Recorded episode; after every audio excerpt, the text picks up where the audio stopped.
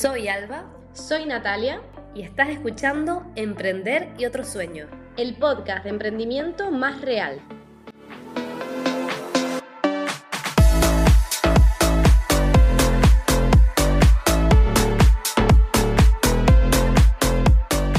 Hola personas realistas. Episodio número 13 de Emprender y otros sueños. Un domingo más estamos aquí acompañándoles y hablándoles sobre emprendimiento y otras tantas cosas que son aplicables a, bueno, muchas cuestiones del día a día. Hoy un programa muy especial porque hoy tenemos una invitada muy especial que va a ser la encargada de hablarnos sobre todo de este tema que vamos a tratar hoy, que es muy importante, como siempre les decimos, no solo en el emprendimiento, sino también en diferentes aspectos de nuestra vida, que es el miedo al fracaso, que es una cuestión que seguramente nos afecta a todos y a todas. Y si crees que a ti no te afecta, seguramente después de este podcast te va a ayudar no solo a identificar esas veces que, bueno, que dejas de actuar por miedo al fracaso, a saber también cómo gestionarlo, que también es esa parte más importante y, bueno, seguro que mucho aprendizaje. Y yo sin más, voy a saludar a Natalia para que ella le dé paso a, esa invitada que tenemos y sea la encargada de, presentarla porque al final ha sido ella la culpable de tenerla aquí hoy, así que Nati, todo tuyo. Buenos días Alba, eh, buenos días Jenny. Eh, y bueno, la invitada de hoy se llama Jennifer Montes de Oca, eh, psicóloga y sobre todo amiga y compañera, porque yo hoy estoy muy contenta de que estés aquí con nosotros eh, en este espacio que hemos creado, pues tanto para emprendedores, pero como decía Alba, pues para todo el mundo. Eh, Jennifer, eh, la conozco ya desde hace unos años, ha estado con nosotros en Canary Marketplace pues bastante tiempo, ayudando a emprendedores con charlas. Bueno, a mí me ha acompañado en un momento puntual y en un proceso de mi vida. Y, bueno, yo creo que no había persona mm, más perfecta que, que, tú para este episodio. Nosotros hemos hablado en varios episodios anteriores sobre determinados temas que siempre decimos al final, esto siempre, si no lo sabemos abordar, si no lo sabemos gestionar, pues hay que ir a un profesional, en este mm. caso un psicólogo que les pueda ayudar. Pues hoy traemos a una psicóloga y me encantaría, Jenny, pues, que te presentaras a, a nuestros oyentes y que hablaras un poquito más de ti. Bueno, pues gracias chicas. Está siendo un placer y un honor compartir este ratito con mm. ustedes y con las personas que nos van a escuchar. Pues sí, como bien me dice Natalia, soy psicóloga y emprendedora. ¿no? Me podía haber quedado solo en la consulta privada y, estando con personas, acompañándolas ahí, pero no, esa mente inquieta, esa, esas ganas de más, de más proyectos, talleres, charlas, cómo puedo aportar o acercar la psicología siempre está constantemente y sobre todo por esa dopamina, esa dopamina que tiene el emprendedor, la emprendedora de una lluvia de ideas constante y de llevarla a la práctica y acercarla a las personas. Entonces desde ahí empecé, empecé a emprender y empecé en la consulta privada, tanto paso consulta pues en Tenerife como online, a cualquier parte del mundo, siempre que sea de habla hispana, que de momento no, no paso consulta. Y, y, bueno, lo que hago en consulta y en el resto de áreas en las que pongo mi emprendimiento es construir. Ayudo a las personas a construir vidas con sentido. Y desde ahí, oye, pues las emociones forman parte de nuestra vida y más sobre todo si me planteo un objetivo de vida como es emprender, ¿no? Apostar por algo que una idea que en principio no es nada, apuesto todo y más a eso y van a aparecer emociones sí o sí. Y ahí pues bueno, el tema que estaban introduciendo chicas, ¿no? Ese miedo al fracaso más concretamente que quizás podemos empezar por definirlo, ¿no? Eh, Nati, Jenny, Jenny, bienvenida, muchas gracias por, acompañarnos, es un placer tenerte por aquí. Ya Nati te conoce muchísimo más que yo, eh, sobre todo también en ese acompañamiento que, que, yo creo que es donde más seguramente se habrán conocido y más, eh, pues le, habrán salido ganas, ¿no? A ella de, de tenerte por aquí y quizás mm, empezar por eso, ¿no? Por definir lo que es el miedo al fracaso, Jenny, los casos que te hayas encontrado relacionados con el emprendimiento, sobre todo, que, que bueno, es a quienes, a quienes nos queremos dirigir aquí, pero por supuesto, pues también esos, esos otros que tienen que ver con, pues, con la vida, ¿no? En general. Pues yo definiría, ¿no? Y desde la psicología definimos el miedo como una emoción básica que nos hace eh, entrar en lucha, ¿vale? O huida u bloqueo. El bloqueo, bueno, pues es una putada, hablando mal y pronto, porque si le tengo miedo a algo y me bloqueo, es igual de válido que el resto de estrategias, ¿vale? Que luchar o huir. ¿Qué pasa? Cuando estamos teniéndole miedo al fracaso, muchas veces nos limita y nos paraliza. ¿no? Dejo de eh, avanzar en mi proyecto, entrar en una conducta que me ayude a buscar la seguridad, que es lo que el miedo me propone. Cuando yo conecto con miedo al fracaso, si me paralizo o me bloqueo, voy a dejar de hacer muchas cosas que me van a ayudar a conectar con la seguridad. Imaginémonos, estamos en mitad de la sabana y tengo miedo, ¿vale? Yo lo que voy a querer es ponerme a salvo lo más lejos posible de esos leones o en un hotel o en un resort o donde sea que yo sepa que no va a venir ese león o leona. Con el miedo al fracaso nos pasa igual. Me estoy sintiendo inseguro o insegura y lo que necesita mi cuerpo y mi sistema nervioso es conectar con la seguridad. ¿Qué pasa? Que si me bloqueo no voy a sentirme segura de ninguna manera. Entonces ahí si vemos casos, acompaño a casos de donde el miedo al fracaso les limita o les bloquea y empezamos a trabajar sobre todo ahí en la conducta, es decir, estás identificando a qué le estás teniendo miedo concretamente, cuáles van a ser esos siguientes pasos y que lo hagamos consciente, porque puedo estar sintiéndome con miedo al fracaso y no saber que eso es lo que me está bloqueando ahora mismo. Yo creo que en el emprendimiento, Jenny, ahora escuchándote hablar, Creo que ese miedo al fracaso siempre nos va a acompañar, pero yo creo que el límite no es que ese miedo al fracaso, como tú decías, no te paralice, ¿no? Al final el emprendimiento es inestable muchas veces, eh, nos genera pues mucha incertidumbre porque no sabemos eh, si un mes va a ser bueno, si otro mes va a ser malo, y el miedo a fracasar o a que no salga tan bien o a cometer un error, pues siempre está ahí. Pero el hecho es como que no te superes, ¿no? que aprender a controlarlo. Y en este caso yo te quería hacer una pregunta, que es ¿cómo gestionamos el miedo al fracaso? Es decir, eh, ¿cómo, ¿cómo hacemos que no nos llegue a paralizar? Pues identificándolo lo primero. ¿Y dónde lo vas a notar? En el cuerpo. Las emociones no se notan en la cabeza, sino se notan en el cuerpo, ¿vale? Vamos a empezar a, a lo mejor estar pues, más nerviosos, más intranquilas, eh, vamos a empezar a, a, notar que no fluyen tanto las ideas, empezamos a notarnos con esa parte eh, lluvia de ideas catastróficas. Eh, todo mal, todo me va a salir mal, no voy a poder. Vale. Identificamos que lo que está pasándonos en el cuerpo se llama miedo. ¿Y a qué? ¿A qué le estoy teniendo miedo? ¿no? La siguiente estrategia, poder pararme y reflexionar de a qué le estoy teniendo miedo. Pues al fracaso, a que me vaya mal, a que esto no tenga sentido, que de alguna manera pues, pues vaya a la quiebra, que pierda el dinero. Entonces ya lo identifico y de ahí podemos sacar las estrategias de afrontamiento. ¿Qué pasa? Que si todo esto lo hacemos en un contexto idílico, no va a haber problema. Pero si yo estoy en un contexto donde yo estoy hoy transitando el miedo y mi entorno me dice, ¿y por qué no te preparas una oposición? Ay, ¿qué necesidad tienes tú de estar pasando estos nervios? ¿Por qué no buscas trabajo en otro sitio? Claro, mis estrategias de afrontamiento se van a ver paralizadas, porque mi cabeza es como si fuera una lluvia de ideas, de repente han implantado una semillita que es, mejor trabajo para otros, que ser autónomo es una mierda, ¿no? Y más me va a costar a mí sacar mis propias estrategias de afrontamiento ante la idea de que sí, que esto puede ser un fracaso, de que puedo cometer errores y que puede ir mal, porque forma parte del emprendimiento ese miedo. Es muy sensato sentir miedo. Si no iríamos de sobrados y sobradas por la vida pensando que esta idea que tengo, pues me va a llevar al estrellato y a ser multimillonario. No, ¿Vale? Eso, eso es una creencia limitante. Y es bonito, es bonito también, creo, sentir miedo, ¿no? Eh, como un artista cuando va a salir al escenario, por ejemplo.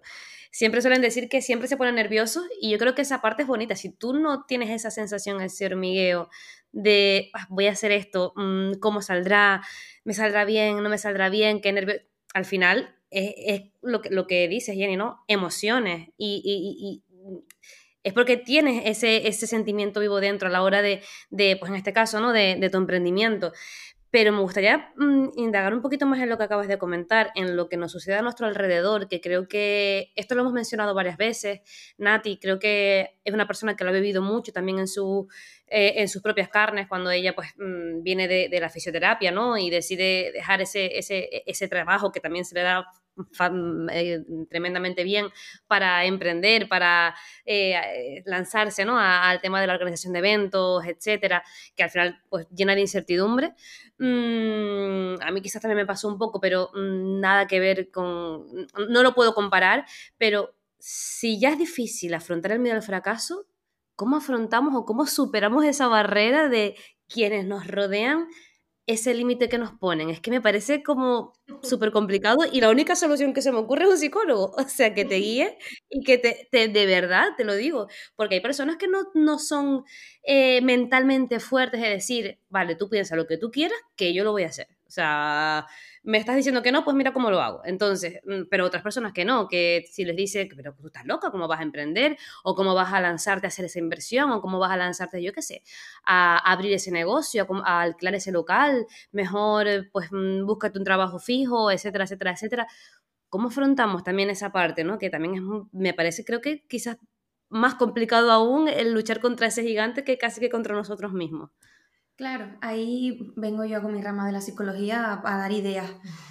Eh, aceptar que no podemos cambiar a esas personas, que esas ideas, que esas expectativas son de ellos y no nuestras. Es la parte en la de, perfecto, ¿por qué no te preparas tú la oposición si lo ves tan claro? Porque, claro, porque las personas ven como súper claro lo que desean para nosotras, pero para ellos no. Entonces, importante de la psicología también la herramienta de qué opiniones o qué mensajes me quiero quedar, cuáles voy a implantar para mí, qué has construido, ¿no? La persona que tengo delante, la que me está eh, invitando amablemente que me prepare una oposición. Voy a coger esa idea de esa persona como un ideal para mí, alguien a quien seguir. No, o sí, y si es un sí, perfecto. A lo mejor escuchándonos te das cuenta que lo que tienes que hacer es prepararte una oposición. Fantástico, necesitamos también personal público. Pero si no, devuélveles la idea a esas personas a veces no es que nuestra mente tenga que ser débil o fuerte, es la parte de ese mensaje que me acabas de lanzar, ese dardo, ¿vale? ¿Me lo quiero quedar o que siga pasando de largo? ¿Vale? Porque al final es lo que la persona espera de nosotros, es una expectativa que no es nuestra. Claro, entonces, ¿quién está construyendo la vida? ¿Tú o yo? Perfecto, escucho tu opinión, genial. Gracias, una opinión no pedida. Continuemos. Pregúntame si me importa. Es que es así, porque de verdad yo, entre otras cosas, a mí me, me llegó a condicionar mucho, primero, el hecho del síndrome de la impostora maravillosa, que eso yo creo que lo podemos abordar también en otro episodio, porque me, me encantaría hablar sobre eso. Pero también una, una, parte importante es pues la opinión externa de personas que tú quieres, ¿no? De, de que te pueda condicionar más. A mí me pasó, sí que es verdad que no, pues tuve capacidad en ese momento para gestionarlo y, decir, mira, no, tiro para adelante, que es lo que creo y que si no lo hago me voy a sentir mal de verdad porque es lo que yo quiero hacer. Pero sí, sí cuesta. Y, hmm. yo creo que lo que está diciendo Jenny es súper importante porque mucha gente se va a encontrar ahí también. Además, me encanta cómo lo ha planteado, eh, porque al final es una realidad, es, es, una realidad, es decir, me estás, no te he preguntado, te estoy contando lo que voy a hacer, es decir, no seas tú quien me limite. Si es verdad que también tenemos que tener los pies en la tierra, ¿no? Mm, Jenny, que hay que ser realistas también, como decimos en este podcast, y saber lo que vamos a hacer mm, y a dónde nos vamos a lanzar. Pero bueno, eso ya dependerá de cada uno y de, y de, las, de las distintas situaciones. Jenny, y el... Vale, por una, por una parte tenemos el miedo al fracaso, pero por otra parte tenemos cuando superamos ese miedo al fracaso y el fracaso llega. ¿Cómo gestionamos ese, ese cómo se hace esa gestión del error? Vuelvo, yo voy a ser hoy pesadísima con las emociones.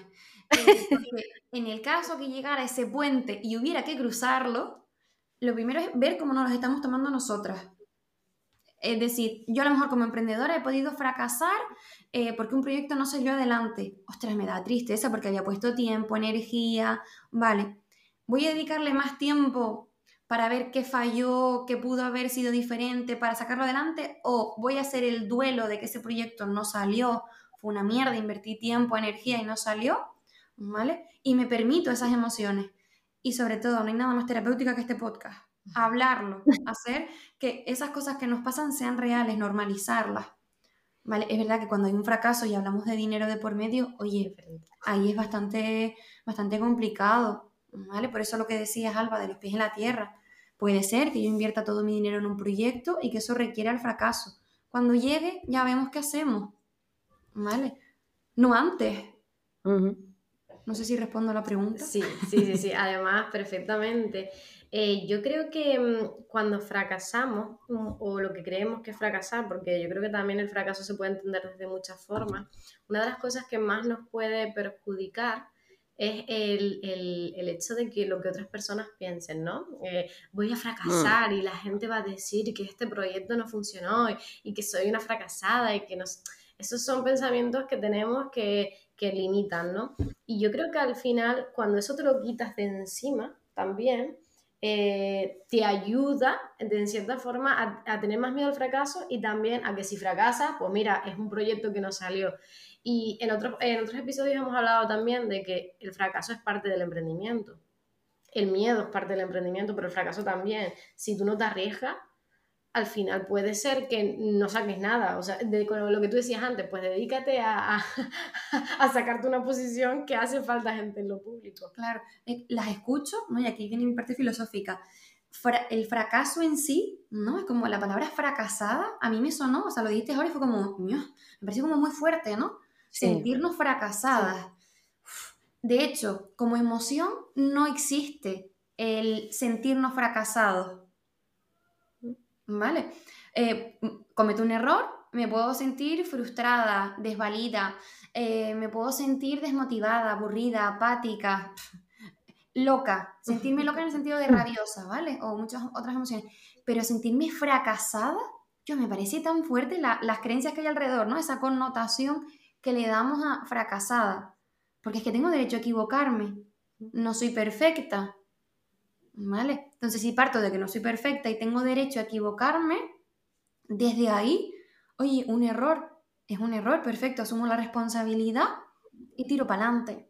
¿Qué pasa? Esas creencias limitantes de, van a, como tú me decías, Natalia, van a pensar que soy una fracasada. Uf, yo soy Jennifer. ya después el otro que, que, quiera de mí lo que quiera, ¿no? Soy Jennifer, emprendedora, o soy hija, nieta, X, ¿no? Pero fracasada me parece una etiqueta muy fuerte. Como para, desde el primer momento, antes de, arrancar la idea o con la idea arrancada, decir, ay, es que voy a ser fracasada, voy, a fracasar. Sí, además es un tema que yo hablo mucho con, bueno, entre ellos con las marcas con las que trabajo, pues porque cierran, por desgracia, sus marcas, porque por la situación que tenemos en Canarias es complicada y, siento que muchas veces cuando hablan conmigo me dicen, es que me siento súper mal porque he dejado energía, porque me he desgastado, porque he sacado todo y he fracasado o no. Y yo nunca lo he visto así. Al final digo, mira, tienes un proyecto, quizás en unos años abres otro, quizás no es el momento, quizás no es la situación, no nos lo ponen fácil.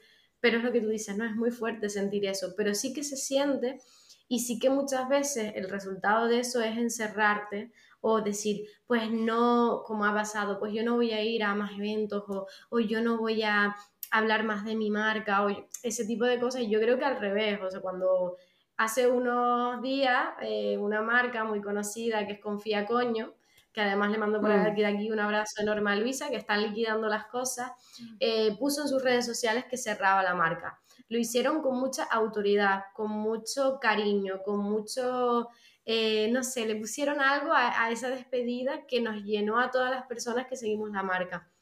Y me parece un ejemplo, porque como ella hay muchas otras marcas que han cerrado, pero no lo han comunicado.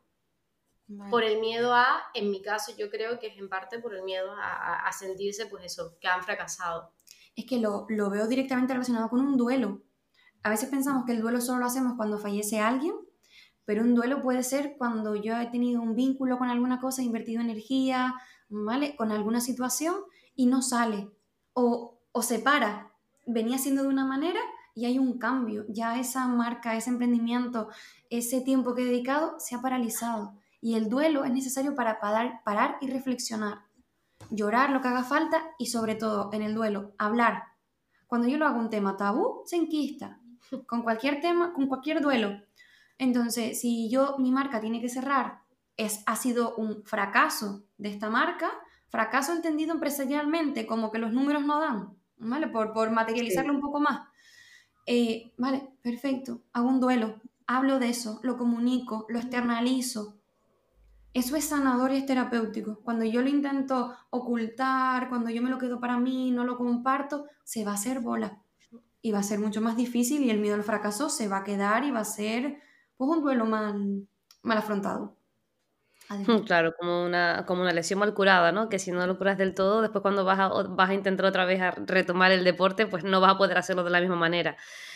Mm, escuchando y también, eh, porque claro, yo voy escuchando y voy reflexionando mucho mientras escucho lo que estamos, hablando, lo que estamos hablando y, y, bueno, reflexiono tanto para mí como para el resto, porque claro, si es verdad que eh, hay personas que tienen la capacidad de, de, afrontar ¿no? ese miedo al fracaso, de afrontar el fracaso en sí, los errores y demás, y otras personas que quizás no tienen esa fuerza interior para hacerlo, que, que, son quizás quienes necesitan más ayuda o más escuchar este tipo de, de, cosas. Y, sí que me da mucha pena, ¿no? El pensar que, que, esas personas lo viven de esa manera y que encima se, les influya, ¿no? Lo, lo, exterior. Comentabas, Nati, cómo influye en la opinión de la gente a la hora de comunicar, por ejemplo, es un fracaso o a la hora de fracasar, del miedo al fracaso.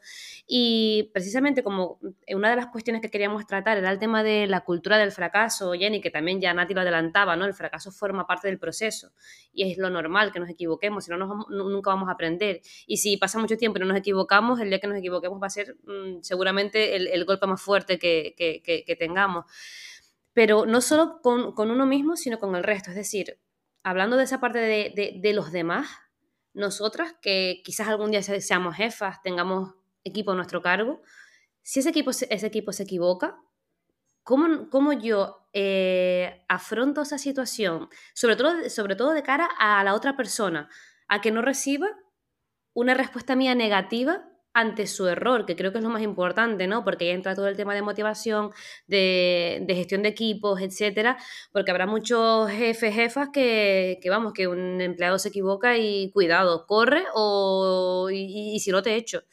Mm, creo que esa parte también es esencial, ¿no? El cómo nosotras mismas no solo eh, pues, mm, trabajamos nuestro miedo al fracaso y nuestro error, sino también con los demás sobre todo con las personas que trabajamos y también eso es, complicado, ¿no? Porque al final eres tú como empresaria la que va a tener que asumir ese error o las consecuencias de ese error. Claro, yo les diría que lo primero es saber que van a haber errores, o sea, no somos perfectos como decía antes y nos podemos equivocar. Luego yo creo que viene la parte de ser muy conscientes cuando somos líderes y no jefes dictatoriales o jefas de que vamos a ir a machete. Si yo soy líder de un equipo, eh, tengo que ser ejemplo de gestión de errores, transmitir que yo también me equivoco, para que cuando llegue el error de mi, de mi equipo, lo primero me lo puedan comunicar y haya confianza. Porque si mi equipo piensa que, fíjate, creencias, ¿no? Que yo soy perfecta y luego todo estupendo y yo no me equivoco, claro, ¿cómo voy a acercarme a ti a darte esa información? Entonces, lo primero creo que eso se trabaja previamente en el equipo. Cuando haya pues una cagada, se hablan de las cagadas, se gestionan en equipo, se buscan soluciones y siempre esa apertura desde yo. Yo soy la primera que se equivoca, chicos, he, tenido esta cagada, me he equivocado, ha pasado esto. Lo hacemos en equipo, que se les ocurre soluciones, alternativas, para que cuando alguien del equipo pues surja una equivocación, un fallo, algo a mejorar, esté ya el espacio y el ambiente adecuado.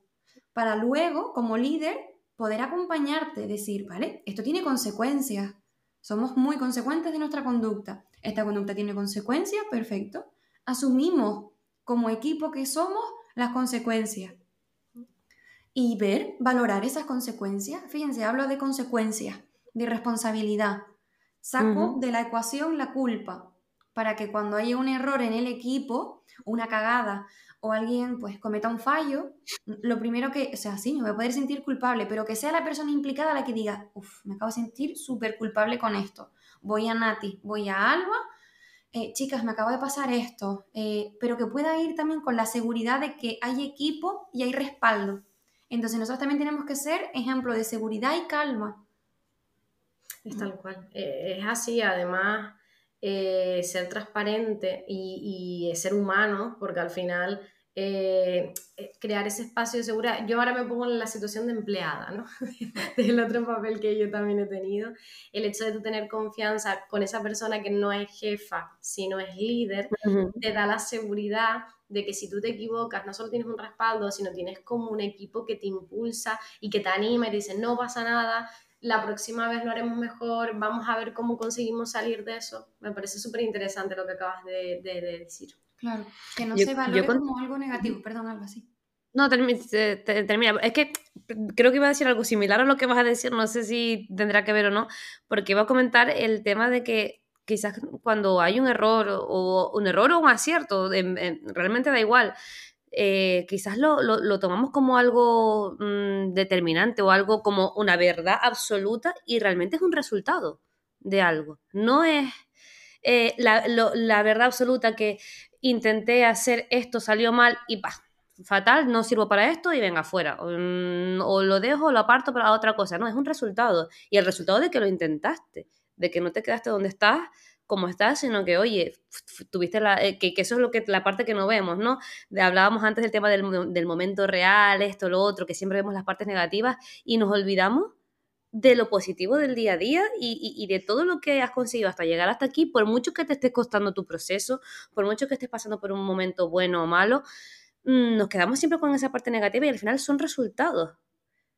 Y hay resultados buenos, resultados malos, pero al final no dejan de ser más que eso y porque aciertes, no vas a ser la puta ama, hablando mal y pronto, mal y, pronto, y porque fracases, no vas a ser una absoluta fracasada. Es que creo que, que sobre todo la parte negativa la asumimos como algo eh, como algo absoluto, determinante. Y, creo que ahí, hay está gran parte del error, tanto nuestro personal como a la hora de si estamos en un momento de gestión de equipo.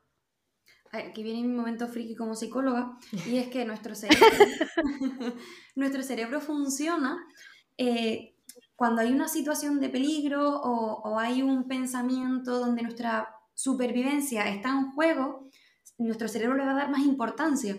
Tengamos en cuenta que el cerebro no se creó para vivir y construir de manera utópica, se creó al final por supervivencia y fue evolucionando por supervivencia. Entonces, claro, ese tipo de situaciones, de pensamientos o de emociones se van a notar más que las otras. Por eso en ocasiones destacamos más los momentos malos frente a los momentos buenos, porque en los buenos no corro peligro, mi cerebro dice, perfecto, sobreviviste, venga, el siguiente. puede que no. claro. Y, yo creo que mm, para terminar con el tema de, lo que es el miedo al fracaso, el fracaso y todo lo que estamos hablando, eh, yo te pediría que hicieras como un resumen desde el punto de vista de la psicología de eh, ¿qué mensaje les darías a los oyentes, tanto en el emprendimiento como en nuestra vida diaria? ¿Cómo lidiamos con ese miedo al fracaso? ¿Cómo interiorizamos el fracaso como parte del proceso? Y sobre todo, ¿cómo aprendemos a vivir con ello en las diferentes situaciones sin que nos llega a ahogar? Vale, hablaría de seguridad. Lo resumiría con el emprendimiento es incertidumbre, eso lo sabemos desde el momento en el que firmamos el autónomo. es como, mm, postdata, incertidumbre ya está en tu vida. incertidumbre se ha unido al grupo. sí. buscar la seguridad en otro, en otro espacio, ¿vale? en otras áreas de tu vida, en ti, trabajarla si lo necesitas, buscar la seguridad en tus habilidades, en tus estrategias, para cuando aparezcan esas emociones, decir, venga, vale, soy capaz, o si no soy capaz, sé a dónde acudir, ¿no? Siempre decimos que la persona inteligente no es la que lo sabe todo, sino sabe dónde acudir cuando lo necesita.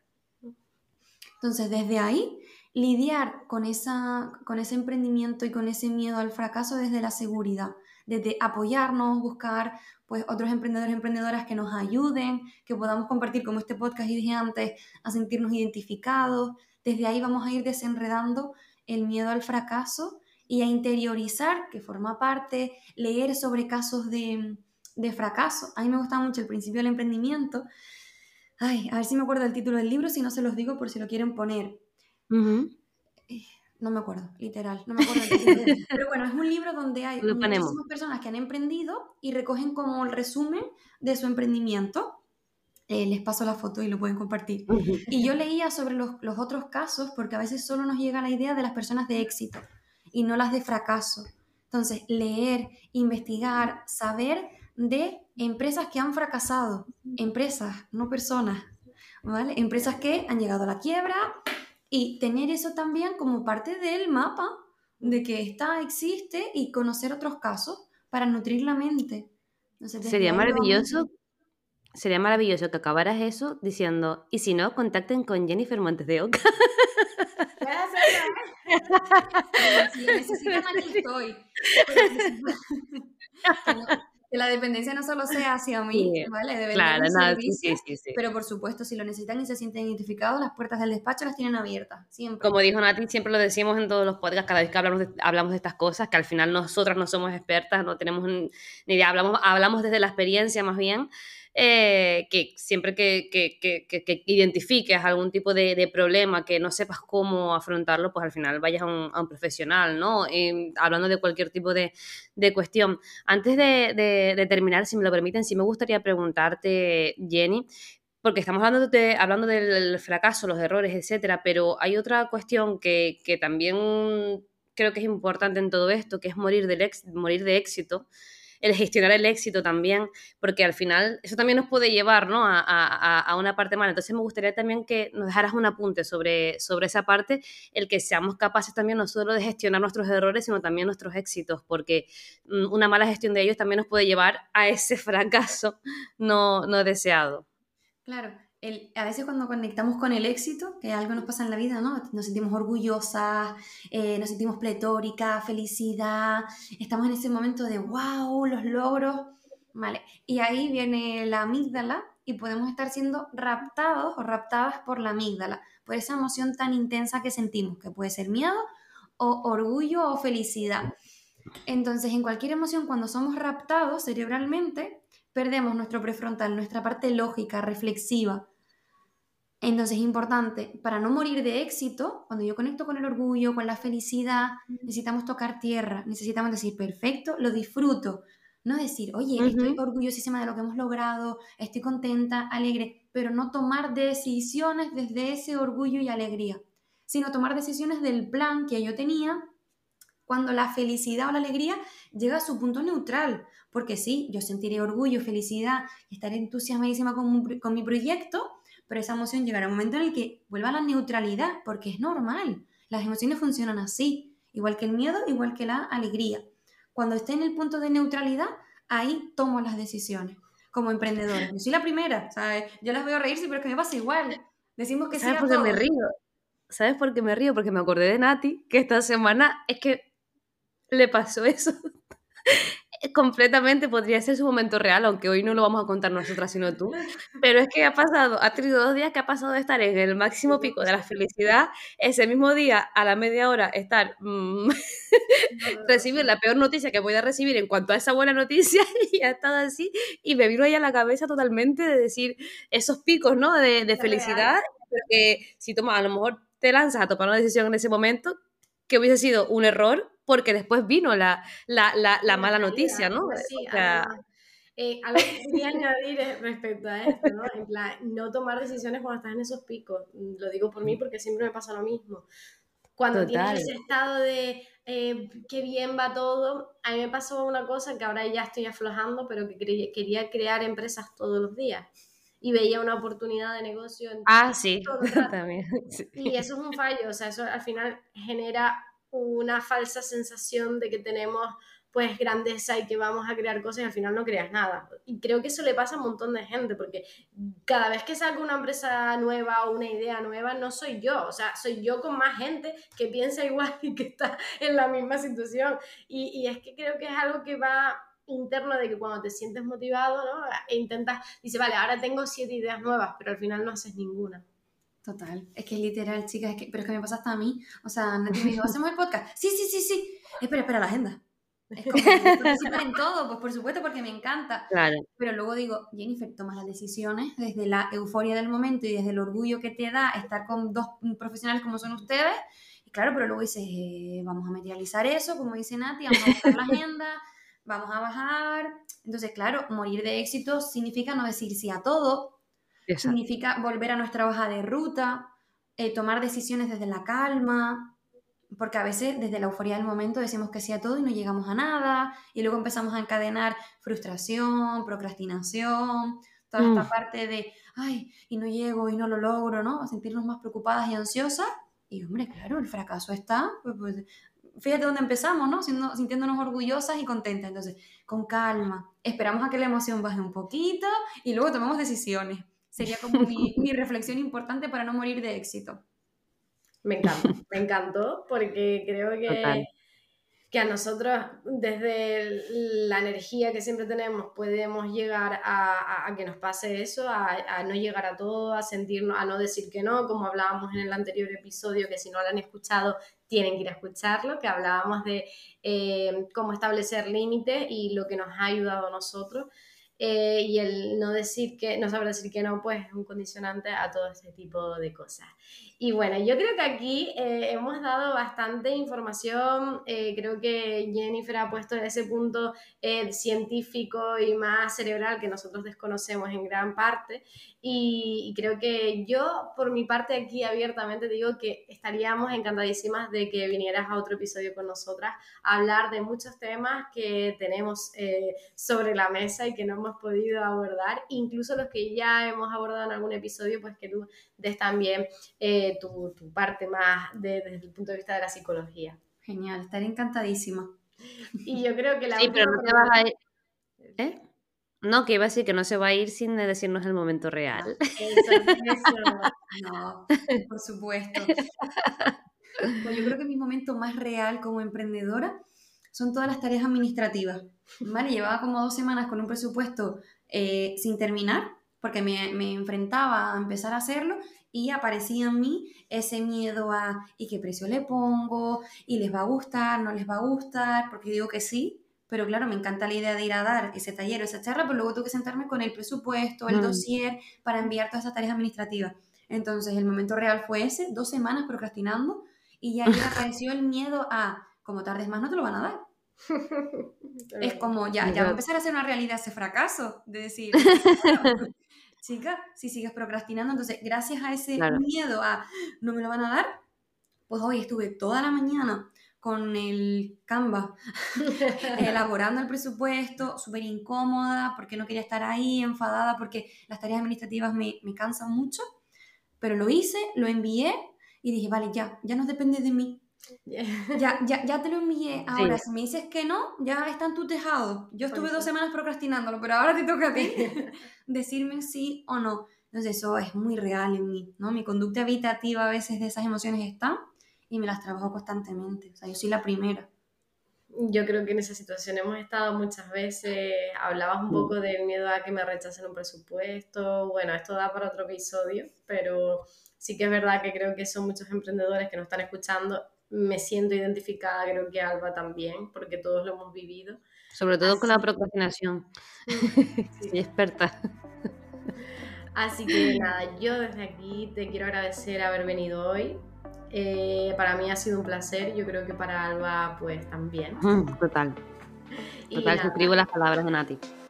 Y nada, pues yo aquí despido el episodio acompañada de Jennifer y de Alba.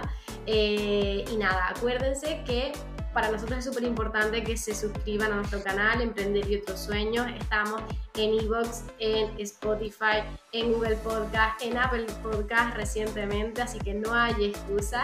Y nos pueden seguir en arroba emprender y otros sueños sin ñ en Instagram y en TikTok, que subimos contenido no solo sobre lo que hablamos, sino contenido de valor. Subimos memes muy graciosos que se van a sentir identificados. Así que nada, síganos por allí y nada, nos vemos en el próximo episodio. Hasta el próximo episodio. Gracias, Jenny.